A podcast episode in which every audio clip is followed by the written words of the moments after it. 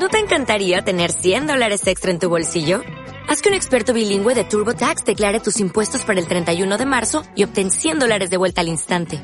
Porque no importa cuáles hayan sido tus logros del año pasado, TurboTax hace que cuenten. Obtén 100 dólares de vuelta y tus impuestos con 100% de precisión. Solo con Intuit TurboTax.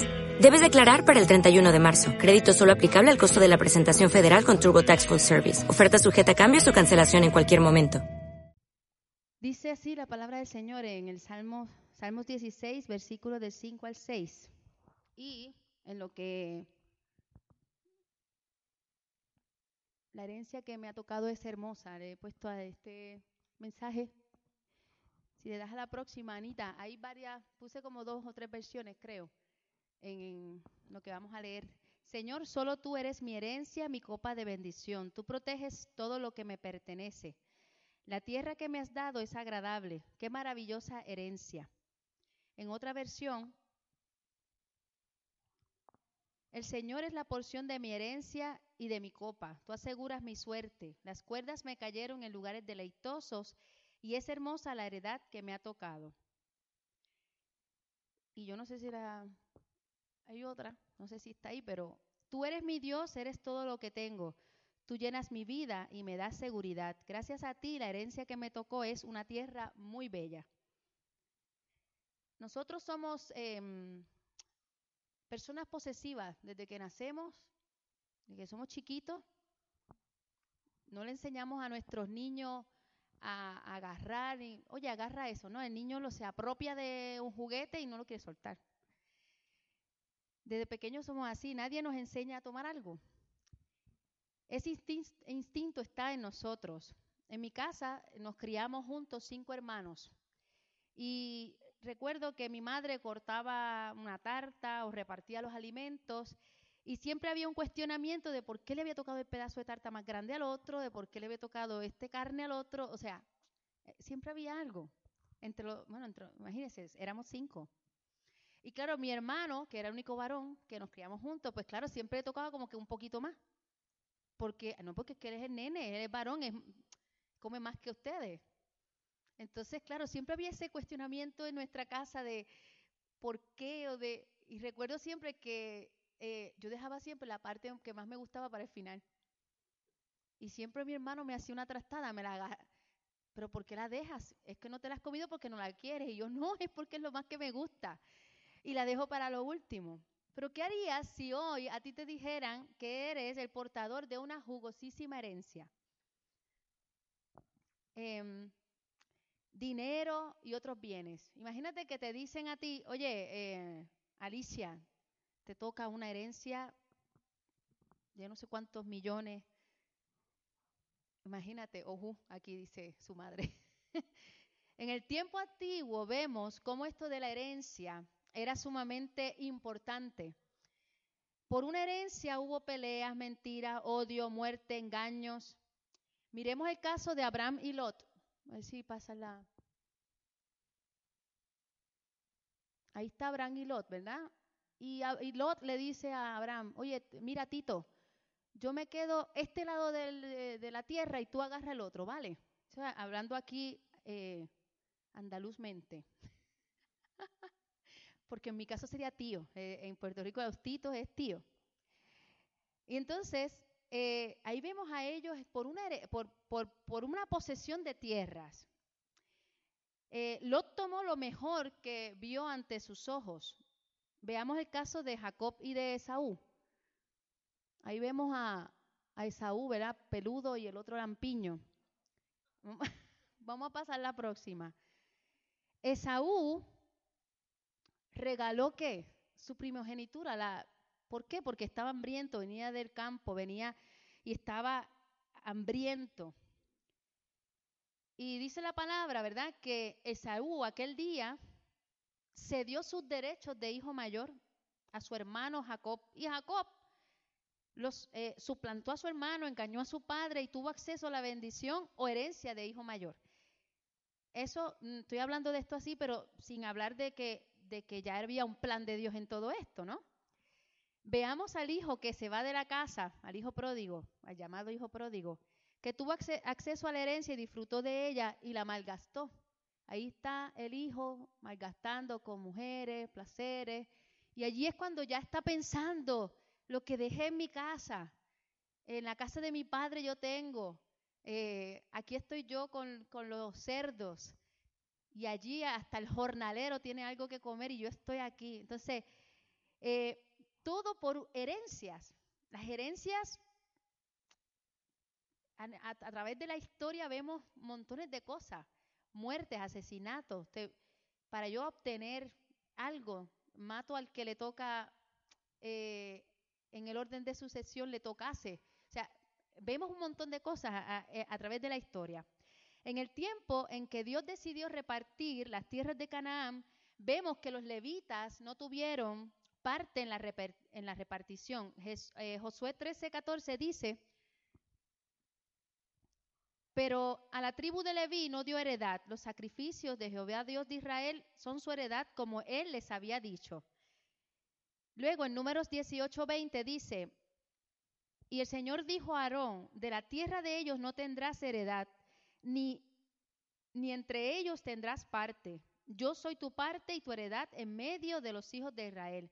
Dios le estaba diciendo a Aarón, oye Aarón, tú has sido llamada a labrar, ha llamado a labrar otro tipo de tierra, otro campo. Tu herencia no está en esta tierra física, tu herencia es otra. Y si nosotros vemos, no sé si lo, a ver si la próxima, a ver si lo escribí, ah, no, está aquí, está aquí. La palabra en griego, no, la anterior. La palabra en griego, que está escrito ahí en griego, se llama agros es campo, herencia, hacienda, labranza. Y el Señor le estaba diciendo a Aarón, tu agros es otro, no vas a tener herencia en la tierra. Yo, yo soy tu herencia, tú vas a tener otro tipo de, de vivencia en mí. Pero si nosotros vemos esto em, de la herencia, también en el tiempo antiguo vemos que el primogénito recibía el doble de sus hermanos. Qué bonito, ¿eh? Pero bueno, era así. Eh, esto de la herencia toma otro giro cuando hablamos de una mujer que perdía a su marido y un pariente, que era el más cercano en este caso, podía redimirla. A este se le llamaba el pariente redentor, que podemos verlo claramente en el libro de Ruth, cuando vos redime a, Ruth. Lo que eso significaba era que esa mujer viuda podía casarse con ese pariente cercano de su marido, pero ¿sabe una cosa? Mm, este pariente se casaba así con la viuda, heredaba, vamos a decir, las tierras, las deudas, los hijos, y si tenía un nuevo hijo con esta mujer, llevaba el apellido del difunto. De eso, eso significaba el pariente redentor. Ahora, cuando nosotros vemos esto a la luz de, de lo que simboliza esto de pariente redentor, vemos a, Cristo en esto, porque Cristo es nuestro pariente redentor y pagó la deuda más grande que jamás nosotros podíamos pagar. Él es nuestro pariente redentor. Los levitas tenían instrucciones específicas al servicio en el tabernáculo. Ninguno, o sea, nadie que no fuera levita podía tocar el arca del pacto, porque moría al instante. Ellos tenían que ocuparse del santuario, pero Aarón y sus hijos fueron separados para la función sacerdotal. A ver, vamos entendiendo esto de la, de la porción de la herencia. Los levitas eran gente separada, dedicada al servicio a Dios. En el griego esa es la palabra agios, separado. Es y decir, pero ¿por qué separado? De que, mire, no es separado de la sociedad ni de la gente, ¿sabe? Es separado para el Señor, que es diferente que a veces la gente se cree pues separado de la sociedad, de la gente, del mundo. No, es que en el mundo vivimos. No te puedes separar de la gente, pero sí separarte para Dios, que es una cosa diferente. Em, ¿De qué manera entonces la gente conocerá si no, no, estamos con ellos? Los sacerdotes eran los encargados de expiar el pecado del pueblo y había unas instrucciones específicas al momento de entrar a la, a la presencia de Dios. Su porción era ser sacerdotes del Señor. Ahora, cuando vemos el Salmo 16, la, próxima. Sí, la próxima de ahí. ¿Ah? ¿No está? Mm, bueno, no sé, es que ahorita la vi. Cuando te dije que fuera para atrás estaba ahí, esa. Cuando vemos el Salmo 16, eh, en muchas traducciones de las escrituras va a encontrar que dice Mictam de David. Y esto de Mictam se cataloga como un salmo de oro. La palabra Mictam quiere decir, y tiene un origen eh, quizá vamos a decir un poco desconocido en, algún sentido, pero hay algunos teólogos que han dado un significado. Eh, quiere decir grabado y nos habla de aquello que es sustancial, aquello que es duradero, firme, muy afirmado, algo que es inamovible, inmutable, que tiene estabilidad perpetua. Martín Lutero los llamó, porque son varios mictam, la joya dorada. ¿Por qué será un mictam este Salmo 16? Piensa, una joya dorada, un salmo. El Salmo 16, una joya dorada. ¿Qué contiene este salmo? ¿Cuál es la verdad tan preciada que nosotros como creyentes debemos atesorar acerca de este salmo? Este salmo eh, se le llama el tercer salmo mesiánico, en donde podemos ver la vida, resurrección, la muerte, resurrección y ascensión de Cristo. El Nuevo Testamento lo cita en tres ocasiones. Por ejemplo, en el caso de Pedro, cuando está dando el sermón en Hechos 2, cita este salmo, en el Salmo 16 lo cita y habla acerca de algunos versículos que, de hecho, hoy yo no estoy tratando esos versículos en, este mensaje, pero habla, los versículos siguientes habla de, todo lo que estoy hablando. Un mensaje y una profecía de David hablando de su propio linaje saldría el Salvador de nosotros, el Salvador del mundo. Imagínate a David la experiencia que estaba teniendo hablando de aquel de quien podía decir, esta es toda mi salvación. Y David recibiendo esa revelación, tremendo, ¿no? Cuando se midió la tierra de mi herencia y tiraron los cordeles, porque se tiraban unos cordeles para medir las tierras, la porción que me tocó a mí es hermosa. Cuando lo leemos en el versículo, en, la, traducción de la Reina Valera, las cuerdas me cayeron en lugares deleitosos. Está hablando de que cuando se midieron los cordeles de esa herencia, a mí me tocó la mejor parte. A nosotros, hermano, nos tocó la mejor parte. Por eso esto es un mictam, porque está hablando de lo que nos ha tocado a ti y a mí como creyente. Imagínate, no hemos llevado la mejor parte. Aquí no hay pelea. Tú la tienes y yo la tengo. Aquí no hay pelea por la herencia, porque la herencia es para todo el que la abrace. Amén. Eh, el lugar de mi herencia, de mi herencia es Dios mismo. David sabía que su refugio era Él, su esperanza era Él, su porción era Él. Este salmo es uno de confianza. Guárdame, oh Dios, porque en ti he confiado. Oh alma mía, dijiste a Jehová, tú eres mi Señor, no hay para mí bien fuera de ti. Qué tremenda experiencia de David. Hablar de su confianza en el Señor. Ah, leía en estos días que confiar o tener fe no es saber que Dios puede, sino saber que Dios lo hará y que Dios lo hace. Porque que Él lo puede, por favor, es Dios pero de qué lo va a hacer, eso es otra cosa. Alguien decía una vez que había una, un, un, hombre, un trapecista y uno que iba en la cuerda floja y iba subiendo en la cuerda floja y tú puedes, qué bueno, excelente, tú eres el mejor. Y el de abajo le gritaba, tú eres el mejor. Y, y aquel que estaba arriba le dice, ¿tú confías en mí? Sí, sí, tú eres el mejor. Pues ven acá, vamos a hacer algo. Yo voy a correr en la bicicleta ahí en la cuerda floja y tú te vas a subir aquí. Y él dijo, ah, no, así yo no. O confiamos o confiamos. No es lo mismo yo decir, eh, tú puedes, a decir, eh, yo me voy a subir porque yo confío plenamente en ti. No es lo mismo, tú puedes, pero cuando te dice, sube, ven, está, ¿eres capaz de hacerlo? somos capaces de confiar en Dios de, eh, plenamente de esa forma. Hace unos años escuchaba a un hombre que se llama Loren Cunningham en una conferencia en Puerto Rico, que es el fundador de lo que le llamamos aquí Jucum. y hablaba acerca de las naciones que servían a otros dioses. En este caso, él hablaba de Haití, un lugar donde la tierra no daba frutos. Estamos hablando de hace más de 15 años de esta conferencia. Y decía algo que, yo lo tomé y, pensaba en esto y meditaba en esa frase, que una nación es de acuerdo a los dioses a los cuales sirve. Por eso la Biblia dice que bienaventurada nación cuyo Dios es el Señor. Esto que él hablaba hace 15 años atrás, hoy día es otra historia desde ese momento hasta el día de hoy ha pasado Haití muchas cosas, entre ellos un terremoto terrible que vivió hace unos años. En aquel lugar ha pasado algo en estos años, estos últimos años, y es que la población de Haití, muchos haitianos han ido abrazando el Evangelio. ¿Y sabe lo que está pasando con su tierra? Ha empezado a brotar fruto. Lo que antes no producía fruto, hoy brota un fruto. Hay una semilla que da fruto en esa tierra.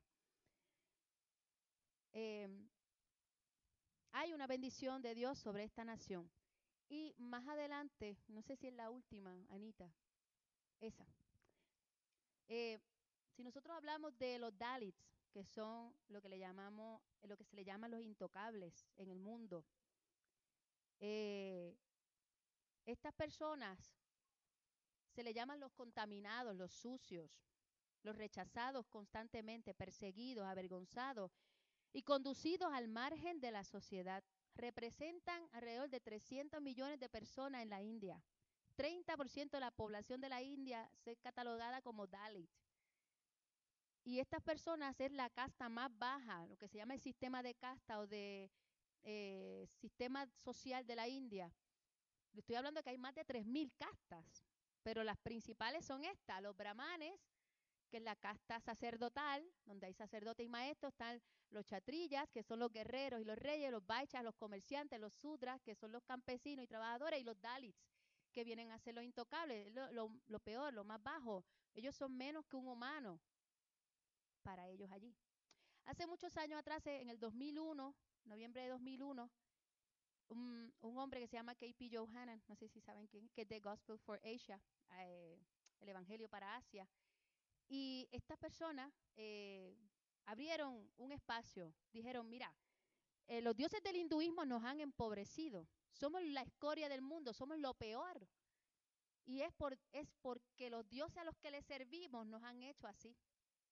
Imagínense, en un sistema de donde hay millones de dioses, son animistas, cualquier cosa puede ser un dios. Eh, tienen, una, tienen unos dioses particulares, Brahma, Vishnu, Shiva, el dios creador, el dios destructor. Hermano, y por ahí para abajo, el que ha estudiado un poquito de hinduismo conocerá un poquito acerca de, de ello. Pero ellos decidieron una cosa, dijeron, no queremos más esto, queremos abrazar otra fe. Y ahí entraron los budistas, pero también entró el cristianismo a trabajar directamente con ellos. Y hay un trabajo que se está haciendo hermoso entre los Dalits. ¿Qué ha pasado en la tierra de los Dalits? Yo no le estoy diciendo un cuento, lo puede buscar en internet. Su tierra ha empezado a dar fruto. O sea, cuando el Evangelio llega a la vida de, un, de una persona, hay una transformación. No solamente en la persona, sino en todo lo que le rodea en su familia, en la tierra. O sea, hay algo que sucede y esta es la herencia que nosotros hemos recibido, hermano. Por eso es que es hermosa la heredad que me ha tocado, por eso es que esto es un mictán, por eso es que es una joya dorada. Cuando tú y yo vemos como creyentes lo que hemos recibido, es que, hermano, es como leíamos en estos días en Segunda de Pedro, aquel que abrazó un día el Evangelio y se fue, es peor, no era mejor que no lo hubiese conocido. Porque hermano, lo que hemos recibido es tan maravilloso, tan hermoso. Y esto es lo que tenemos que transmitirle a la generación que estamos viviendo. Pensamos en los jóvenes, nos, nos rompemos la cabeza, ¿cómo alcanzarles? ¿Cómo llegar hasta ellos? Hay estrategias, hermano, Dios nos las dará, pero vamos a, a pensar en esta herencia y decir, yo quiero transmitir esta herencia a aquella gente con la que yo estoy, la que está alrededor mío, a mis hijos y a los hijos de mis hijos, digo, si los llego a ver algún día y el Señor no viene antes, a los nietos, ¿verdad? Pero cuando Jesús llegó, mire esto, cuando Jesús llegó a, casa de Marta y María, María, dice la Biblia, se sentó a los pies del maestro a escuchar la palabra, lo que el Señor quería, estaba enseñando. Y dice la palabra que Marta estaba ocupada en los caseres del hogar. Se parece a algunas de nosotras a veces, ¿verdad? Barriendo por aquí, eh, la fregona por allá. Y dice la, escritura que, dice la Biblia que Marta se le acerca a Jesús, oye Jesús, eh, pero mira esta, esta hermana mía que no me ayuda. Qué bonito, ¿ah? Si yo aquí trabajando y ella ahí sentada. ¿Y qué le dijo el Señor? Mira, Marta, Martita, Martita, estás afanada y confundida, estás turbada con muchas cosas. Una sola cosa es necesaria. Y sabes qué? María ha escogido la buena parte, la cual no le será quitada. No le será quitada. Tú y yo tenemos esa parte, no se nos va a quitar no se nos va a quitar, es mía. ¿Sabes qué? Yo soy de mi amado y mi amado es mío. Nosotros somos de nuestro amado y nuestro amado es nuestro. Valga la redundancia. No se nos va a quitar. Esta es mi parte. Y yo, hermano, sinceramente, yo pensaba en esto y meditaba y lloraba delante del Señor y decía, Señor, qué buena parte a mí me ha tocado. Estar y conocerte a ti es lo mejor que me ha sucedido. Y a lo mejor hay quien dirá, pero es que esto todo el tiempo en evangelio yo no he experimentado, no me vengas con esa. Porque sabes que, aunque hayas estado toda la vida en el evangelio, aún así vivimos, podemos experimentar esto que estamos hablando. No es, no hay nada mejor que estar en el Señor. Esta es la herencia, tu porción, la herencia más hermosa que nosotros hayamos, hayamos podido recibir. Las cuerdas me cayeron en lugares deleitosos y la porción que te ha tocado a ti y me ha tocado a mí es hermosa. Vamos a orar. Señor, te damos la gracia.